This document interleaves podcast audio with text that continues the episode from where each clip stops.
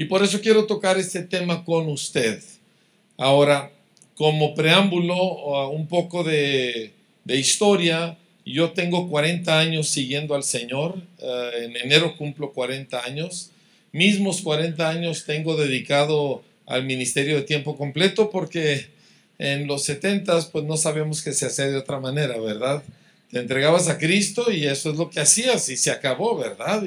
No era una elección profesional de que de esta manera voy a tener ingresos y plan de seguro, etcétera. Era, pues, mm, voy a ayunar con frecuencia, gloria a Dios. Y hace 38 años me casé con Tita Carrillo Velázquez, que es una extraordinaria persona, una mujer que oye a Dios y me mete en líos por lo mismo, ¿verdad? tenemos cuatro hijos, los cuatro ya casados, tengo siete nietos. En 1986, en 1987 nosotros empezamos a ver la problemática del futuro educativo de nuestros hijos en 1989 lanzamos Instituto Las Américas de Parral para educar a nuestros hijos, los míos y los hijos de nuestros eh, de los miembros de nuestra congregación. Veíamos lo que se les ofrecía y lo que se les dañaba en el ámbito escolar, tanto privado como público, y dijimos no podemos ser nosotros responsables como padres cristianos y no hacer algo al respecto. Si me le bajan un poquito al volumen, no necesito tanto volumen para que los de atrás no puedan platicar. Sí que tengan que prestar atención. Gracias.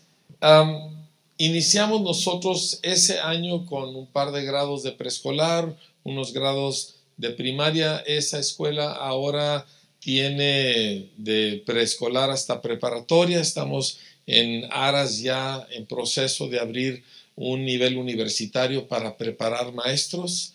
Eh, hemos iniciado otras dos escuelas. Hace 12 años iniciamos Colegio Vida con Futuro y hace tres años iniciamos Instituto Las Américas de Parral Campus Chihuahua. Eh, en la capital del estado tenemos unos 600, 650 alumnos en total.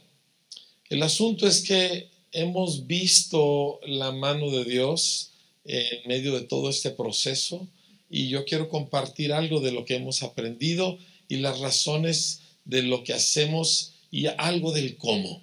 ¿Está bien? Entonces, espero que mi maquinita aquí funcione y que haga lo que me prometieron que iba a hacer. A ver si el juguete quiere, ¿verdad? Bien, y no, no creo que quiera. Así que muchachos, ustedes allá le dan. ¿De acuerdo? No. Bueno, la pregunta es por qué y cómo educación cristiana. Y la, respuesta, y ahora por cuanto no quiere, olvídese de todo esto, vamos a olvidar la maquinita y cada quien hace lo suyo. Ya ustedes le pican cuando les diga, sí muchachos. Bueno, el, el asunto para nosotros fue de que eh, educación cristiana es un nombre que a veces tiene muchas diferentes maneras de entenderse. Y inclusive ah, nosotros vemos que hay diferentes formas de, establecer educación cristiana. Y yo acabo de pasar varios días en Perú, Guatemala y El Salvador, que son países con muchísimas escuelas cristianas, inclusive en la República de Guatemala, donde se manejan porcentajes que del 40 al 50% de la población se identifica como evangélica. Y sin embargo, no vemos nosotros gran cosa de resultados. No, vete atrás, por favor. No quiero ver esto. no, esta, tráigame un clicker y de a ver si yo lo puedo manejar desde acá, porque esta cosa no quiere comportarse. E, el punto es este, hay que me pongan en la filmina cuando corresponda, ¿verdad? Que Dios les ayude. E, el asunto es que a mí me ha costado mi vida servir al Señor. Y voy a un país que todos nosotros soñamos con tener 20, 30, 40% de la población cristiana. Y vemos nosotros que esa población cristiana tiene casi nulo efecto en la cultura de la nación. La corrupción es igual, el atraso económico, educativo, físico es igual. Yo acabo de atravesar los dos países y me espanté cuando yo vi que las carreteras, yo, yo atravesé Guatemala en 1980 y la atravesé hace dos o tres días y la carretera está en peor estado ahorita que hace 40 años. Son carreteras tipo Miguel Alemán de, del siglo pasado. Y la corrupción es espectacular. Y yo dije, ¿por qué podemos tener una población cristiana tan extensa y no tener ningún efecto? Yo creo que una gran parte tiene que ver con lo que llamaríamos nosotros una dicotomía humanista, que es esa división que hacemos los seres humanos entre lo que es de Dios y todo lo demás. Y lo hacemos particularmente bien en la educación. Pero hay cosas que son de Dios. El domingo estoy con Dios, en mi devocional estoy con Dios. A la hora de orar por los alimentos estoy con Dios. Quizás si voy a un congreso estoy con Dios. Estos son los tiempos donde yo y Dios. Pero el resto del tiempo, pues averíguatelas como puedas.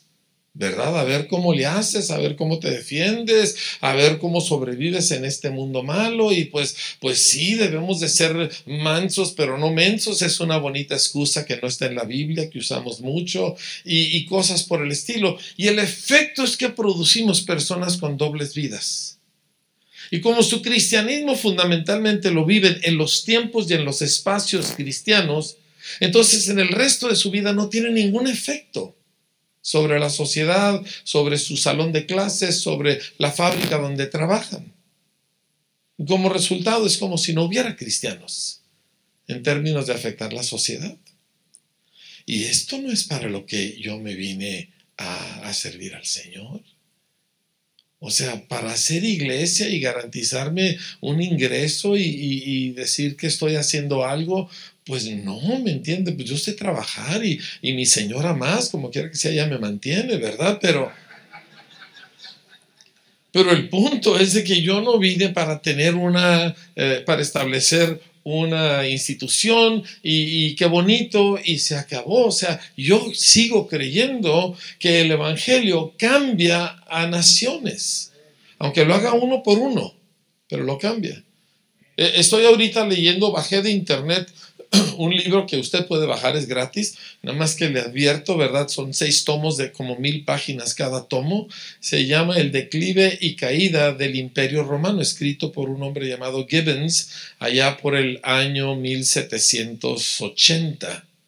Él es reconocido como uno de los historiadores más grandes, más uh, pues de los más reconocidos en todo el tiempo, la historia de la humanidad.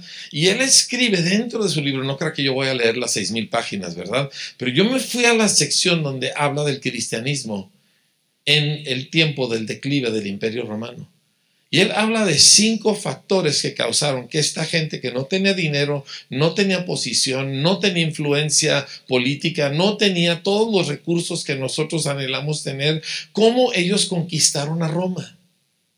Y habla de los primeros cuatro siglos del cristianismo y habla de elementos que a mí me dejaron y estamos hablando de un historiador de la época de lo que se conoce como el alumbramiento, donde todo era el intelecto, etc. Y, todo el mundo era cristiano en Europa, ¿verdad? Así, pero no en el sentido que nosotros lo entendemos. O sea, y sin embargo, él habla, le menciono las cinco características nada más para que las sepa y, y luego nos vamos a, a lo que venimos a hablar.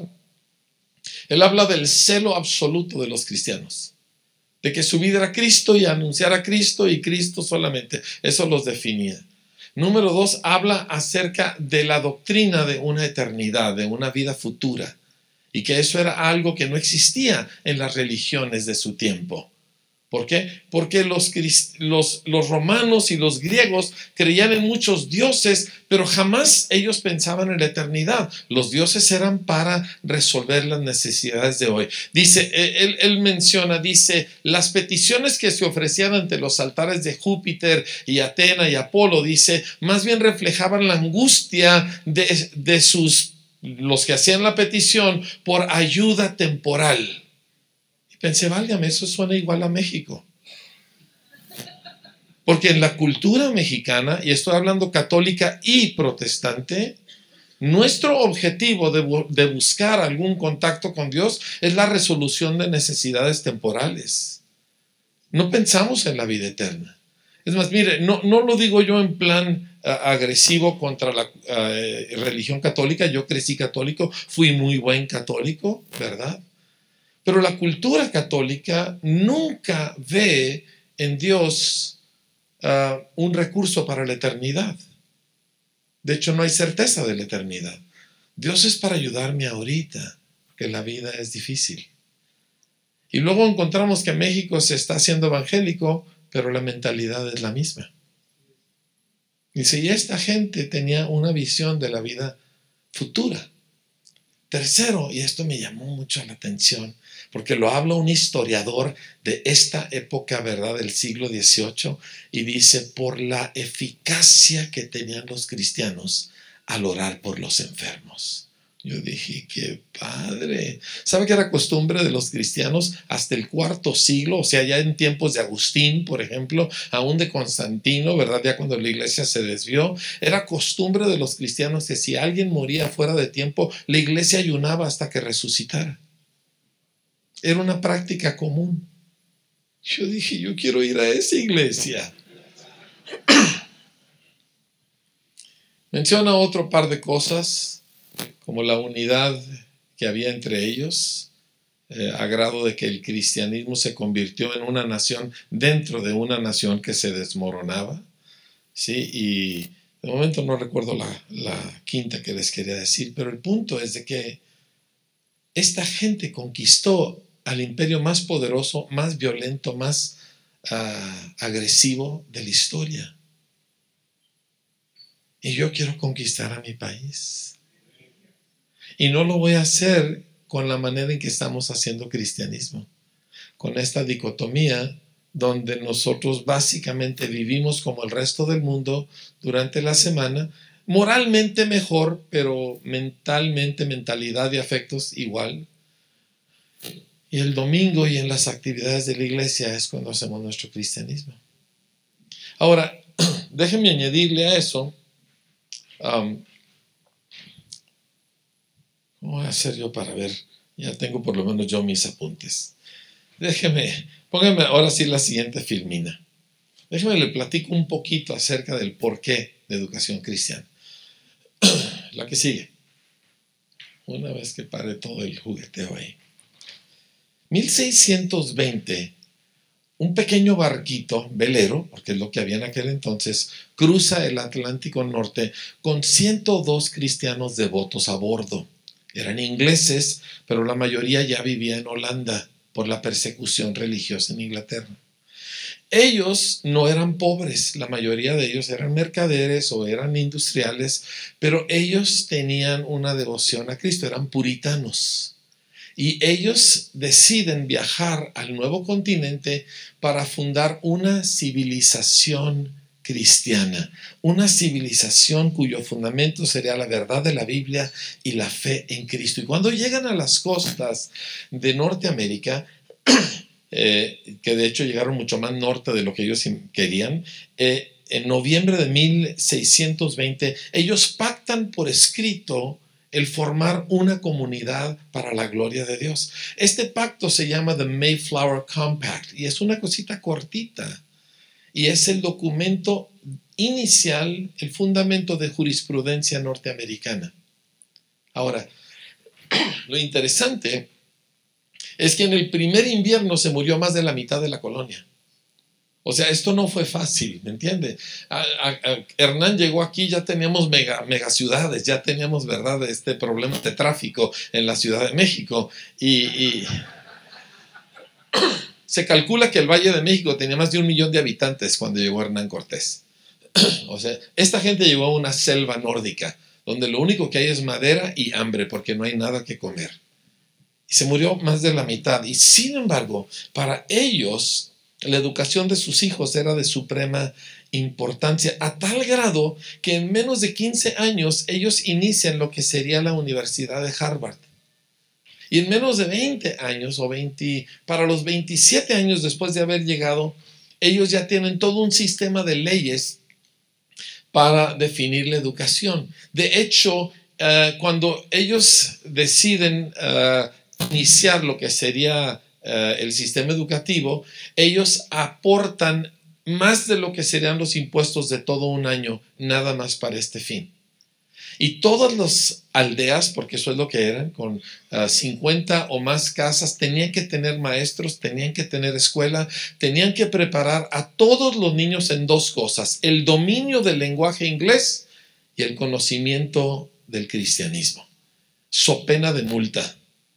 Si los papás no lo hacían, si no había educador, había multas para esos papás y esa comunidad. En menos, fíjense nada más, en 27 años, yo tengo ya casi 40 años en Parral, en 27 años ellos habían establecido todo un sistema educativo que preparaba a todos sus hijos para la universidad. Esta era gente pobre que vivía en cabañas de madera, que sufrían para conseguir los alimentos, pero la educación era primordial. Es más, preferían educar que comer. Esas fueron las raíces de Estados Unidos. Interesantemente, en ese mismo tiempo, si me pone la siguiente, surge en la escena un hombre llamado Jan Komensky o Juan Amos Comenio, uno de mis héroes. La mayoría de los cristianos no saben, pero Jan Komensky, que fue el último obispo de la iglesia de los moravos, esta gran ah, eh, iglesia de la reforma, de antes de la reforma, porque inicia con, el mártir Juan Hus, y ellos ah, fueron los que iniciaron el movimiento misionero bajo el conde Zinzendorf. Pero este grupo el último obispo de ellos en lo que es ahora la República Checa se llamaba Jan Komensky, era un hombre ferviente, devoto al Señor, y él es conocido mundialmente como el padre de la pedagogía y el padre de la educación moderna, un ferviente cristiano. Y, miren, nada más metas en Wikipedia, metas y busque eh, en español o en inglés Juan Comenio, Johan Comenius o Jan Komensky y va a encontrar unas cosas impresionantes de lo que él enseñaba. Mire, yo no sé si alguien de aquí es educador o conoce usted, por ejemplo, uno de los nombres insignes en la educación del mundo es Piaget, ¿verdad? ¿Alguien ha oído el nombre Piaget? Piaget solía decir, en la educación no hay que inventar nada, solo hay que hacerle caso a Komensky. Tal era la estatura de este hombre. Sus libros educaron a Europa por 200 años y formaron la base de la educación escandinavia, que es de las mejores del mundo. ¿Sí? Entonces, pero este hombre era un ah, devoto cristiano que sufrió terrible persecución. Durante siete años él tuvo que vivir escondido en su propia patria, en cuevas, a veces en los huecos de árboles, para que no lo mataran. Entonces no estamos hablando de alguien que era un intelectual sin pasión. Este era un hombre que amaba a Cristo. Y una de sus premisas básicas, que usted la puede encontrar si ve Wikipedia en español sobre Juan Comenio, que si la gente leía la Biblia no se confundiría. Todo su objetivo era muy sencillo, enseñar el lenguaje para que la gente pudiera entender la Biblia.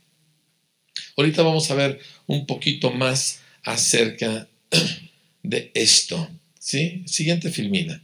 Algunas razones de la educación. Ya le dije lo de la dicotomía humanista que tiene eh, diluida por completa la influencia del creyente. Mire, yo me convertí en un tiempo de avivamiento. Y la gente con la que yo me junto, eh, nuestro entendimiento de la vida es este. Tú tomas a un cristiano ferviente, a un discípulo de Cristo, lo metes en una fábrica con 100 empleados profanos y mal hablados y corruptos y él cambia el ambiente de toda la fábrica, uno solo. A veces llegaban conmigo muchachos y pastores, soy el único cristiano en mi salón. Le digo, pobres de tus compañeros, no pueden pecar a gusto.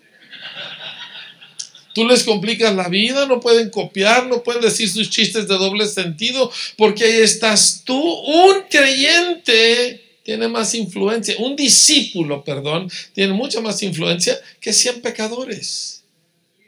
Y esta gente eh, lo entendió y por eso conquistaron Roma, pero nosotros tenemos a veces más creyentes que pecadores y sin embargo no hay influencia por la dicotomía, por esta cuestión donde hacemos esa división. Y la educación es un lugar donde esto se tiene que cambiar. Mire, se lo digo por una razón muy sencilla. Mi iglesia tiene a nuestros niños un par de horas a la semana. La escuela los tiene de 30 a 40 horas por semana. ¿Cómo va a competir? Ahora los papás, pues los papás ni figuran el día de hoy, ¿verdad? Están trabajando los dos y el resto del tiempo están en su aparato. ¿Sí? Entonces, yo al mismo tiempo ah, volteo y veo lo que las escuelas le hacen a nuestros hijos. Y no es bueno. Ahora nosotros ah, tenemos que comprender que el Evangelio no entra por el impacto emocional de una buena predicación. El Evangelio entra porque alguien entiende el mensaje. ¿No me cree? ¿Cuál es la parábola de parábolas? La, la maestra, la dueña de todas las parábolas de Jesús. La parábola de la del sembrador, así es. Él mismo dijo, si ustedes no entienden esta parábola, no van a entender ninguna otra. Y en esa parábola, en Mateo 13, 19, cuando Jesús está explicando la parábola a sus discípulos, dice, la semilla que cayó en el camino es cuando alguno oye la palabra del reino y no la entiende. Y viene el malo y arrebata lo que fue sembrado en su corazón. Más adelante, cuando habla de la semilla que cae en buena tierra, dice es el que oye la palabra y la entiende. Y luego ya lo demás, la retiene y persevera da fruto este, con perseverancia. Pero empieza porque la entiende. Ahora, ¿qué haces tú en una sociedad latinoamericana donde tanto la familia como la escuela te entrena para no entender nada? Porque la educación, tanto familiar como escolar, en nuestro continente es memoriza, memoriza, memoriza, memoriza, pero no entiendo, no importa, tú memorízalo, tú vacíalo en un examen. Cállate mocoso, ¿quién te dijo que puedes hablar? ¿Sí? Preguntar. Yo, yo cada vez que tengo una reunión con maestros, y acabo de tener eh, dos sesiones más o menos con unos 1500 educadores, ¿sí? Y les pregunto, ¿cuál es la razón principal por la cual un niño levanta la mano en el salón de clases? Para ir al baño, exactamente, ¿sí? Pero usted, ¿y cuál es la segunda razón? Ya descartando la del baño, cuando el niño sabe lo que el maestro quiere que diga. Pero un niño jamás levanta la mano para hacer una pregunta, mucho menos para cuestionar algo que el maestro le dijo. Y esa es la razón que no avanzamos. ¿Sí? ¿Por qué? Porque se nos enseñó a no preguntar, a no entender. Mire, yo soy por, por, porque el Señor así lo designó, soy educador. Tengo 30 años educando y he descubierto dos cosas. No existen seres humanos tontos. No hay tal cosa como un niño tonto, punto. Y dos, la inteligencia no se mide por lo que alguien sabe, sino por las preguntas que hace. ¿Quieres saber si un niño entiende algo? Ve qué preguntas te hace. Si no te hace preguntas, no ha entendido nada. Sí, básicamente está defendiéndose de, de la posible agresión a su persona. ¿Y dónde vemos esto? En los evangelios. Jesús hacía preguntas todo el tiempo. Cuando tenía 12 años y, se quedó en el templo, ¿verdad? Y sus papás se fueron y después regresan después de tres días y lo hallan en el templo, dice, oyendo a los maestros y haciéndoles preguntas. Y se maravillaban de su inteligencia.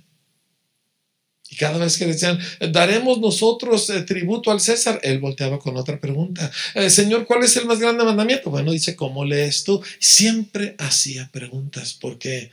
Porque Jesús era muy inteligente y Él es el maestro de maestros.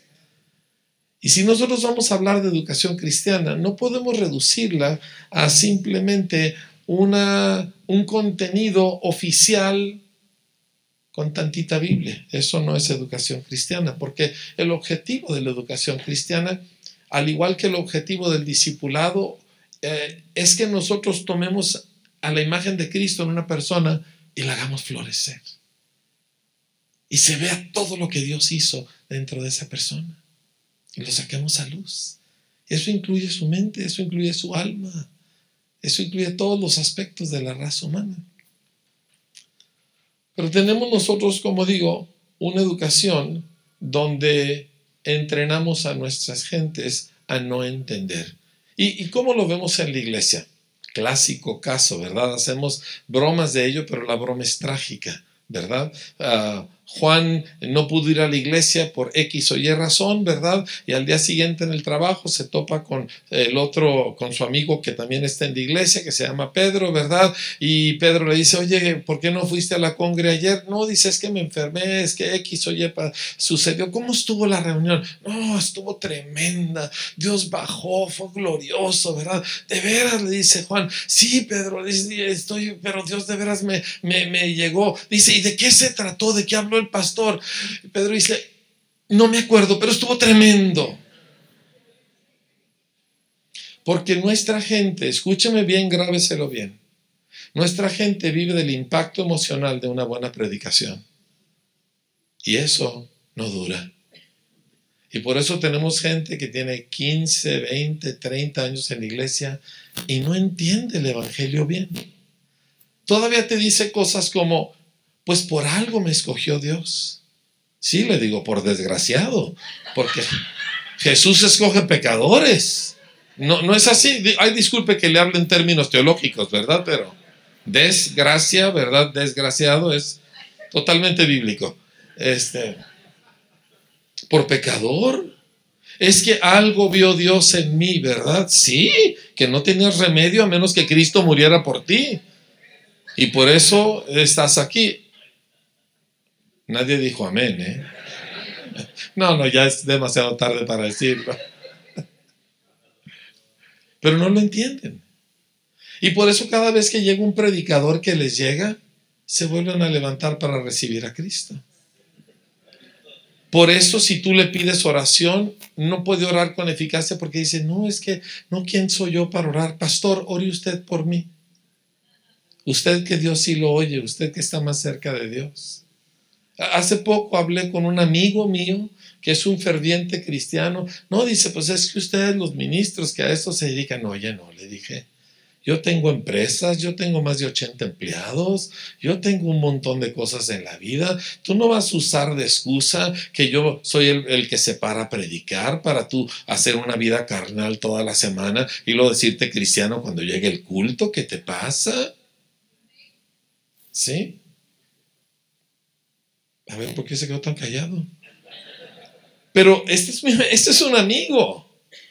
Entonces vemos nosotros que tenemos esta situación de gente que no está entendiendo el mensaje porque fue entrenada para no entender. Y la razón de esto, como me lo dijo una autoridad educativa de Sudamérica hace un par de años, dice, todo esto es el diablo a través de las organizaciones internacionales. Dice, ¿por qué? Dice, porque es más fácil gobernar a un pueblo estúpido. Sus palabras, no mías. Ahora déjeme le pinto un par de cuadros de lo que nosotros tenemos. Tenemos un niño que crece en un hogar desintegrado, porque yo no sé de todo el país, no tengo el dato, pero en, el estado de Chihuahua el 70% de los niños nacen fuera del matrimonio. Esas son estadísticas del gobierno, del registro civil. Del 30% de niños que crecen en hogares donde hay un matrimonio, la mitad de esos matrimonios va a terminar en el divorcio. Así que en mi estado, el 85% de los niños crecen en hogares disfuncionales y desintegrados. Entonces ya para empezar, es un desastre emocional porque no hay una mamá. La mamá, digo, típicamente el 99.99% de los hogares desintegrados, la que se queda con el paquete es la mamá, porque los hombres, la verdad, somos unos irresponsables. Sí, no nosotros que estamos aquí, espero, ¿verdad? Pero sí como cultura. Entonces la mamá tiene que trabajar así que el niño a ver cómo le hace, ¿verdad? Entonces ella llega agotada y pues no tiene tiempo para realmente invertirle a la vida emocional del niño. Añádale que practica la idolatría y o la hechicería. Entonces tienes un niño que está creciendo bajo una oscuridad espiritual espantosa. Añádele a eso un sistema escolar donde básicamente el niño para segundo de primaria, nuevamente estas son estadísticas de gobierno, 90% de los niños para el fin de segundo de primaria aborrecen la escuela. Entonces, ¿cómo lo educas?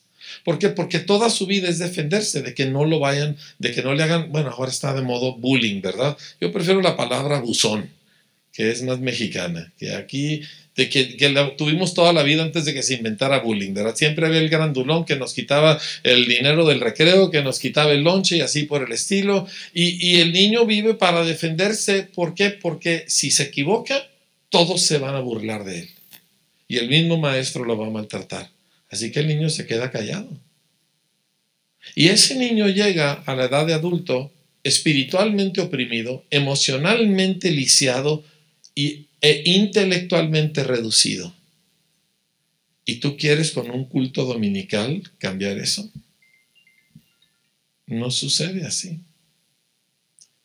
Ahora, ¿cuál es nuestra visión? Tienes un niño que crece en un hogar donde Cristo ha llegado. Puede que también esté desintegrado el hogar, pero ya hay algo más de amor, y hay algo más de cuidado y por lo menos no hay un montón de demonios. ¿Sí? Luego lo metes en una escuela que lo respeta porque él tiene la imagen de Dios adentro y le enseña a pensar y le anima a hacer preguntas. ¿Sí? Y le ayuda cuando se equivoca, pero lo felicita por haberlo intentado. Y ese niño llega a ser adulto y tú tienes un Daniel. Y Daniel, escúcheme bien lo que le voy a decir. Estamos entre adultos y me gusta hablar francamente. Daniel y sus cuatro amigos, sus tres amigos, perdón, Sadrach, Mesach y Abednego, la Biblia dice en Daniel 1.17 que Dios les dio inteligencia en todas las letras y ciencias. ¿Sí? Y tenían entendimiento espiritual. Así que eran seres humanos completos. Ahora, no se me ofenda, pero ellos eran eunucos. ¿Entiende lo que es un eunuco? Es un hombre castrado. No hay un daño más fuerte que tú le puedas hacer a un varón que lo que estos muchachos sufrieron. Eran pocos, eran eunucos, eran prisioneros, eran esclavos y gobernaron Babilonia. Yo quiero educar a los Danieles, a nuestros Danieles, que crecen en un hogar cristiano que no, no es perfecto, pero hay amor, aunque no todo como debe de ser, no hay demonios, ¿verdad? Sí, y luego lo meto en una escuela que le enseña a pensar. Y ese niño crece y va a estar por encima de todos sus contemporáneos. Y puede afectar su cultura. Hay 22 millones de estudiantes en México de preescolar a preparatoria. Yo quiero el 1%. Yo no quiero educarlos a todos. Yo nada más quiero 220 mil. Y con esos cambiamos este país porque los metemos cristianos descarados que están enteramente preparados para hacer luz y sal en medio del mundo y, cambiamos cómo funciona nuestra nación. Ahora, esto no es un proyecto de hoy a la siguiente eh, semana o hoy al siguiente mes, esto es un proyecto de 30, 40, 50 años. Pero yo ya hice uno. O sea, yo ya tengo 30 años educando y, y el tiempo se va así. A duras penas me queda otro periodo de 30 años para hacer la siguiente. O sea, yo puedo sacar todavía otro par de generaciones con esta clase de, desarrollo. Pero ahora Dios está moviéndonos a muchos a hacerlo. Y a levantar escuelas con este, ah, con este objetivo y con esta mentalidad. ¿Sí? Entonces quiero que usted esté volteando a ver, que quiénes de estos niños, quiénes de estos jóvenes van a ser los que cambian, cómo funciona esa fábrica, cómo funciona esa escuela, cómo funciona esa oficina de gobierno, cómo voy a hacer que ellos amen a Cristo y al igual que Daniel, cuando les prohíben orar, son los primeros que abren las ventanas y oran en público, aunque les va a costar la vida. ¿Sí? Imagínense lo que un montón de Danieles pueden hacer. Ahora, un par de cuestiones del cómo. ¿Está bien? Ah, es importante, repito, que entendamos que educación cristiana no es tomar un contenido oficial y añadirle un devocional. Eso no es educación cristiana. No es malo, pero no es suficiente. Muy bien, no es añadirle una clase de valores bíblicos, lo cual también es muy bueno, pero no es suficiente. Nosotros necesitamos tomar todo el proceso de aprender de un niño y centrarlo en la realidad de Dios, que es la única realidad. No hay otra realidad. Sí, mire, a mí me gusta decirlo así. ¿Hay alguien aquí que padece, por ejemplo, de un astigmatismo fuerte este, o una miopía muy fuerte y que por eso usa lentes? ¿Alguien aquí?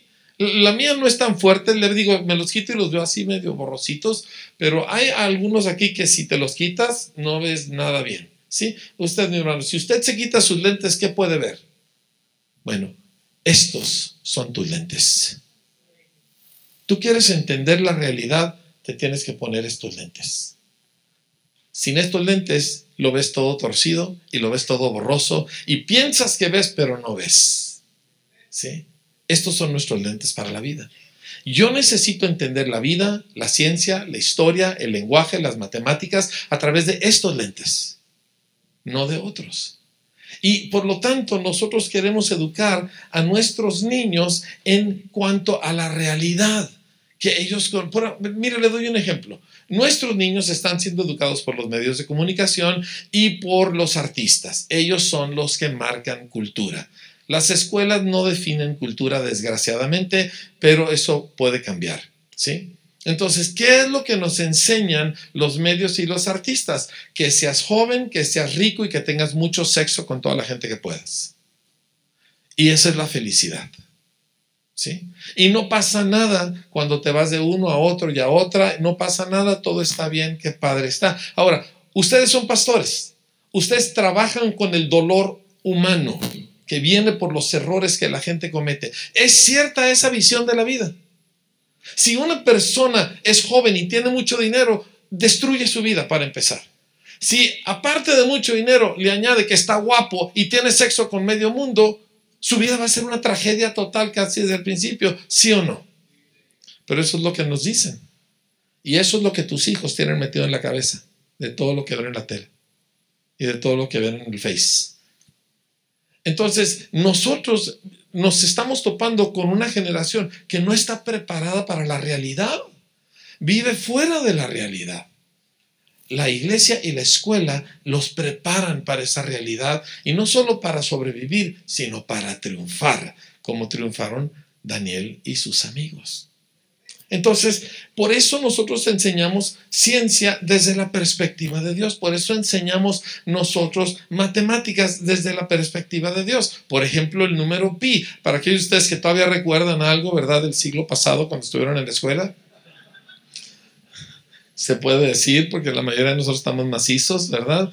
Este, pi es un número espectacular, es un número infinito, ¿verdad? Nadie sabe de dónde sale, pero desde el tiempo de los egipcios se reconocía que este número era algo especial, era una constante, ¿verdad? Eh, entonces el 3.14 y luego siguen, ya se ha calculado eh, el pi hasta 20 billones de dígitos y todavía no llegan al final.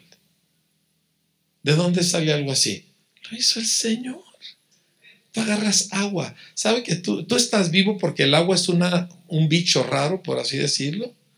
O sea, el agua contradice la mayoría de las leyes de la física. Por ejemplo, el agua va en contra de la gravedad. El agua sube cuando no debiera subir. ¿Por qué? Nadie sabe exactamente. Digo, te lo pueden describir, pero el hecho es de que si el agua no desafiara la gravedad, no tendríamos árboles, no habría plantas. Y el agua cuando se enfría, se expande en vez de contraerse, que es lo que hacen todos los demás elementos. Y gracias a eso, cuando el agua se congela, no se mueren todos los peces debajo, porque flota aquello y se hace una capa de hielo encima, en vez de congelarse desde abajo y matar a todos los peces.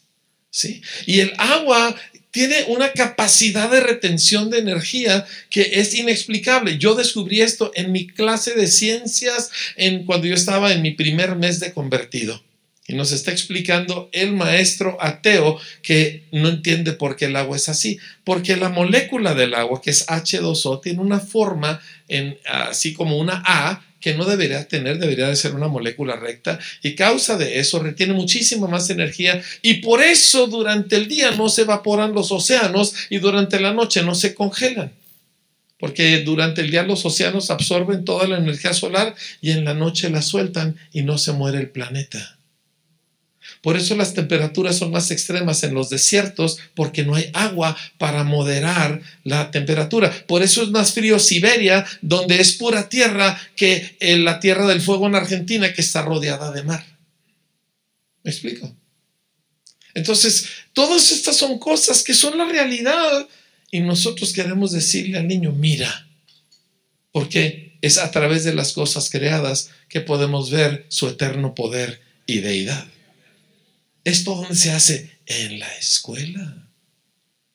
Y se hace de una manera ah, maravillosa, atractiva. Mire, no tengo tiempo para meterme en todo el detalle, pero todos los niños quieren aprender. Una estadística que tenemos es que el niño promedio se hace 450 preguntas al día. ¿Cuántos papás aquí saben que eso es cierto? ¿Por qué ese señor tiene cuadritos? ¿Por qué ese señor está de blanco? ¿Por qué los manteles son blancos y no de colores bonitos, verdad? Ay, ¿por qué ese señor no tiene pelo? ¿Y por qué esa señora sí? ¿Y por qué pusieron flores? ¿Y, y, dele? ¿Y por qué no han servido el postre? ¿Y, ¿Y por qué esto se está tardando? ¿Ya cómo habla ese hombre que no se va a callar? ¿Verdad? Entonces, el niño todo el día está aprendiendo hasta que lo metes en la escuela.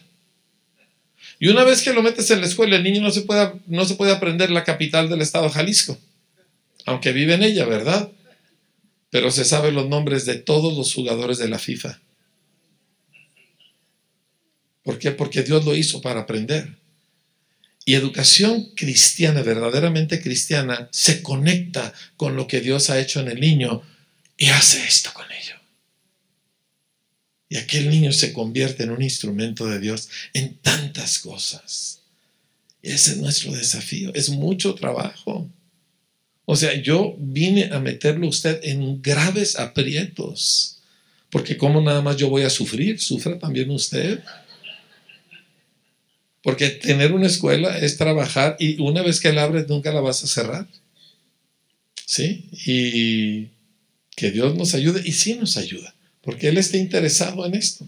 Déjeme terminar porque el tiempo ya corre. Nosotros queremos entonces formar a nuestros alumnos, ¿verdad? Queremos nosotros ah, hacer una mancuerna con la iglesia, porque hay cosas que la iglesia hace, hay cosas que la familia hace y hay cosas que la escuela hace, y cada una tiene su papel. Por ejemplo, en la escuela yo soy muy estricto con los papás. De hecho, en una escuela se los advierto de antemano. Tu problema número uno van a ser los papás, especialmente los papás cristianos porque ellos van a querer becas, descuentos y que les des chance a tres meses para pagar, etcétera, etcétera. Y luego cuando no les permites te van a decir que usted no tiene amor, usted ni es cristiano, y toda esa clase de cosas, ¿verdad? Pero yo tengo la piel más o menos como de este grueso, así como concha de caguama, ¿verdad? Y, y se me resbala todo eso. Soy muy estricto con los papás por su propio bien. Entonces yo tengo juntas de padres cada dos meses, es obligatoria. Si el papá no viene, el niño no entra a la escuela el día siguiente, aunque haya examen final. ¿Verdad? Y, y, los papás me firman un contrato, se les lee todo un código y ellos firman y ellos se tienen que aplicar a eso y el papá lo tenemos bien cortito. Yo puse rejas para cerrar la escuela, no para que los niños no se salieran, para que los papás no entraran. En serio, no, no estoy bromeando. Porque hay que educar a los papás para que ellos hagan su parte y no contradigan todo lo que nosotros estamos haciendo. ¿Sí?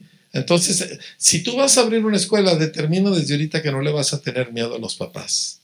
Y si tú eres un pastor que uno se ve muy tentado a quedar bien con todo mundo, arrepiéntete de eso, pídele al Señor que te ayude, ¿verdad? Porque cuando tú eduques hijos, tú no puedes estar de complaciente con los papás. Tienes que apretar tuercas. Sí, me explico. Y, lo mismo con los alumnos, pero los alumnos dan mucha menos lata que los adultos. La, la verdad un detalle importante que ah, necesitamos nosotros entender acerca del papel de la escuela en cuanto a la fe. La escuela no convierte a los alumnos, aunque hay muchos alumnos que se han convertido en la escuela, pero ese no es su objetivo. De hecho, ni siquiera la iglesia es la responsable de disipular a sus hijos, son los papás los responsables. ¿Verdad? Ay, pastor, ¿por qué no visitan a mi hijo? Pues ¿por qué no se compone usted, verdad? Y le da un ejemplo que él quiera seguir. Pero bueno, ese es, otro mensaje. Lo que la escuela sí hace respecto de la fe es que la escuela le brinda bases lógicas de verdad acerca de su fe. ¿Sí? Le da sustento académico y factual a la fe que hemos abrazado. Pedro lo dijo así en su primera epístola, capítulo 3, verso 15. Dijo que nosotros estemos preparados para siempre dar razón de la esperanza que hay en nosotros. Lucas escribió al excelentísimo Teófilo cómo puso en orden todo para que él estuviera bien instruido en las cosas que entre nosotros han sido ciertísimas. No era un culto pentecostal y yo soy pentecostal, carismaniático y todo lo demás, ¿verdad? Toronto, Pensacola y todo lo que usted guste y quiera, yo de ahí soy. Si quiere me caigo ahorita, ¿verdad?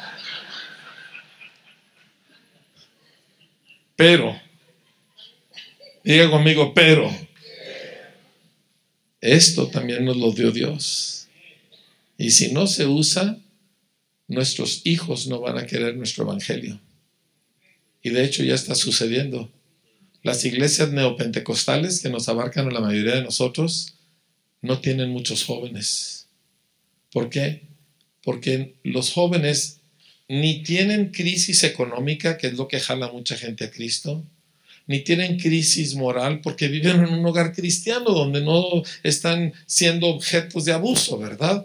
Entonces ellos no tienen los motivadores de los adultos para ir a la iglesia y no les interesa. Y una de las razones es porque hay una falta de razonamiento en nuestro abrazar del Evangelio. Ahora entiéndame, yo no estoy hablando de intelectualismo vacío.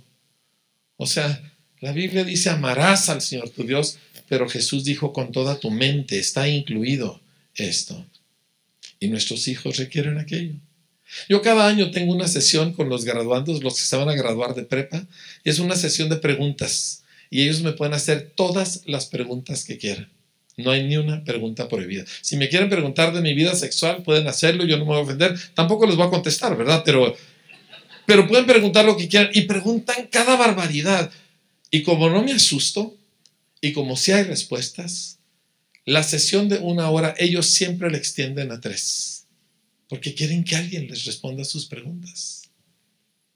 Una escuela cristiana genuinamente entendida va a proveer un entorno donde nuestros hijos pueden crecer en la fe, pero no porque los estamos recluyendo del mundo, porque, ay, pobrecitos, que el, el diablo, el gran, el lobo feroz, digo, el diablo no los vaya a afectar, ¿verdad? No. Jesús dijo, no quiero, no los quiero escondidos en monasterios protestantes, no los quiero en una burbuja cristiana, los quiero en el mundo. Pero para salir al mundo tienes que estar entero adentro, si no el mundo te va a arrastrar. Entonces queremos preparar bien a nuestros muchachos para que ellos puedan salir y ser luz y ser sal y cambiar el planeta que les rodea. Les dejo con un par de tips chiquitos que... Um, es más, uno solo. Porque todo el mundo está preguntando cómo, y yo me voy a quedar aquí ahorita lo que usted, si usted me necesita a mí 10 minutos o 3 horas, yo aquí estoy para contestar preguntas. Allá está atrás Sami, que es nuestro director comercial, con un montón de libros para que usted pueda ver lo que estamos produciendo. Pero el punto es este, yo vendo libros, ¿sí? No gano dinero, pero vendo libros. Y porque esto para nosotros es una misión. Y los libros son lo mejor que usted va a encontrar en América Latina en términos de contenido académico. Punto. No hay nada mejor.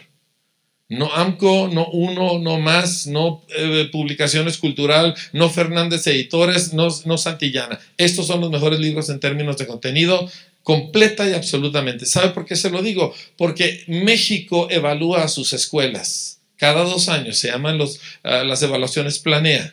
Y en esas evaluaciones, nuestra escuela históricamente siempre ha tenido unos lugares altísimos. En las últimas dos evaluaciones de Planea, donde se quitó mucho de la trampa que hacían las escuelas, porque las escuelas lo que hacían es que el día de Planea a todos los alumnos burros pues les daban el día libre, ¿verdad? Para subir su, su nivel. Nosotros nunca hacemos trampa, porque lo que nos interesa es saber cómo andamos.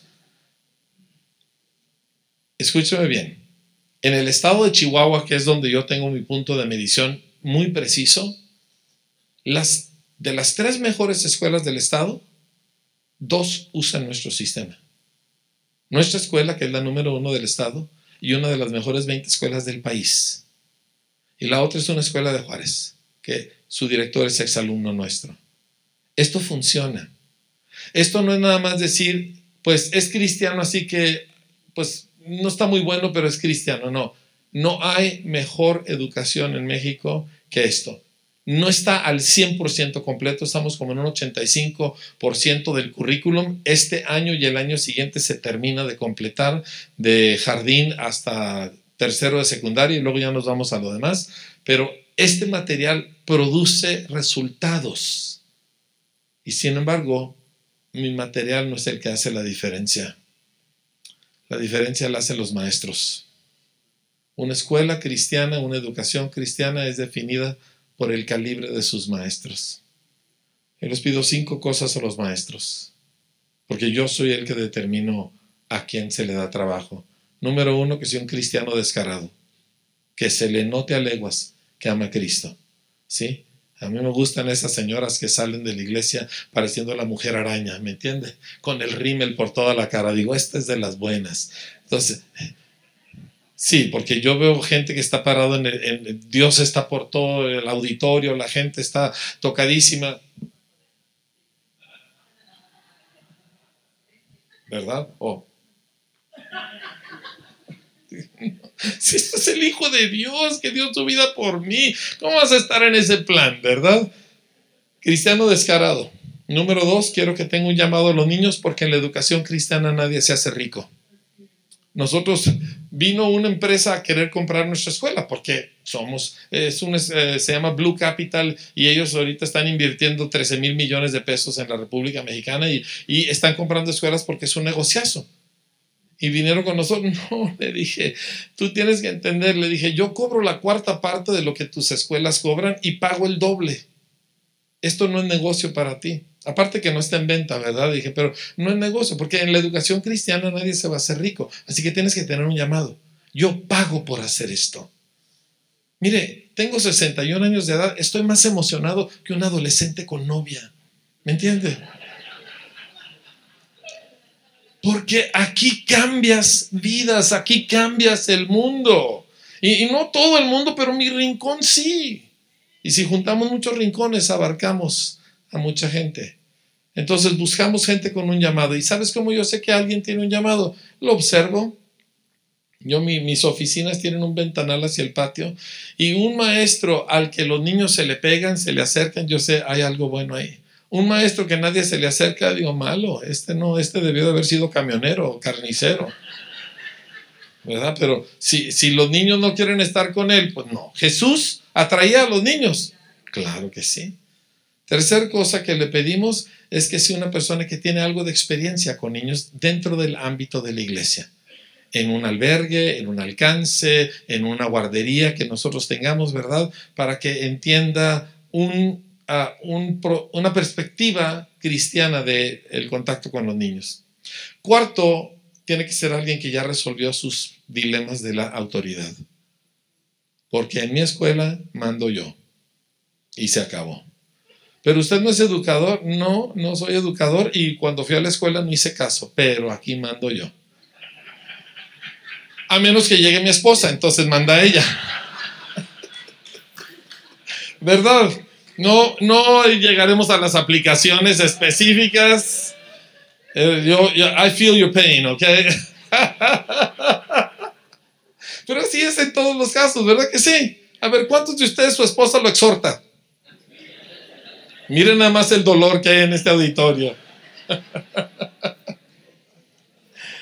Pero tienen que tener resuelto el asunto de autoridad, porque en nuestras escuelas supervisamos al maestro. Nos metemos a su salón, tomamos nota, le ayudamos, porque esto no es el mal plan.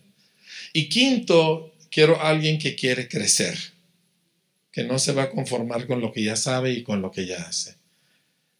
Buenos maestros, correctos maestros, van a determinar una buena educación. Si aparte les das herramientas formidables como las que Dios nos ha permitido desarrollar, wow.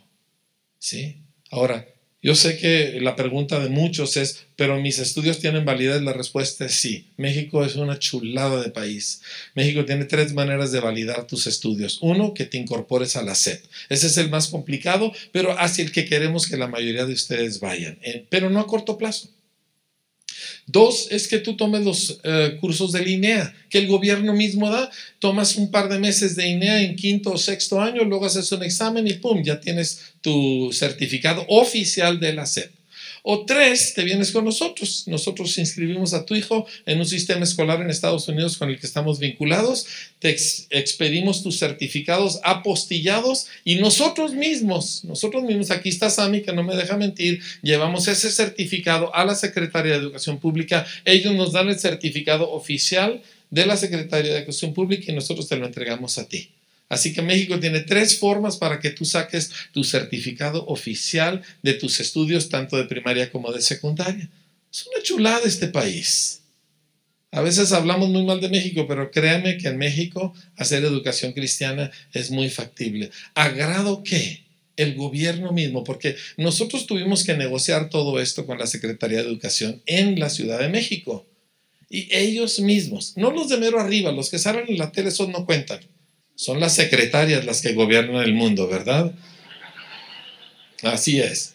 Pero ellos mismos entienden que el gobierno no tiene la capacidad para educar a todo México y ellos mismos nos dijeron, adelante. Y ya, esto que le estoy diciendo no es un proyecto a hacerse, esto ya lo hacemos regularmente. Nosotros ya estamos entregando certificados de la SEP a niños que han estudiado nuestro sistema. Entonces, hay muchas maneras maravillosas de avanzar en esto. Es mucho trabajo, pero como dice mi señora, y yo esa señora me casé con ella porque ella oye a Dios. ¿Sí? Dice, ahorita, dice, ah, recuérdese, carismaniático, pentecostal, pensacola y Toronto y todo lo demás. Pero ahorita Dios está en la educación. Ahorita. Así que les animo, estamos nosotros para servirles y viva la revolución. Dios les bendiga.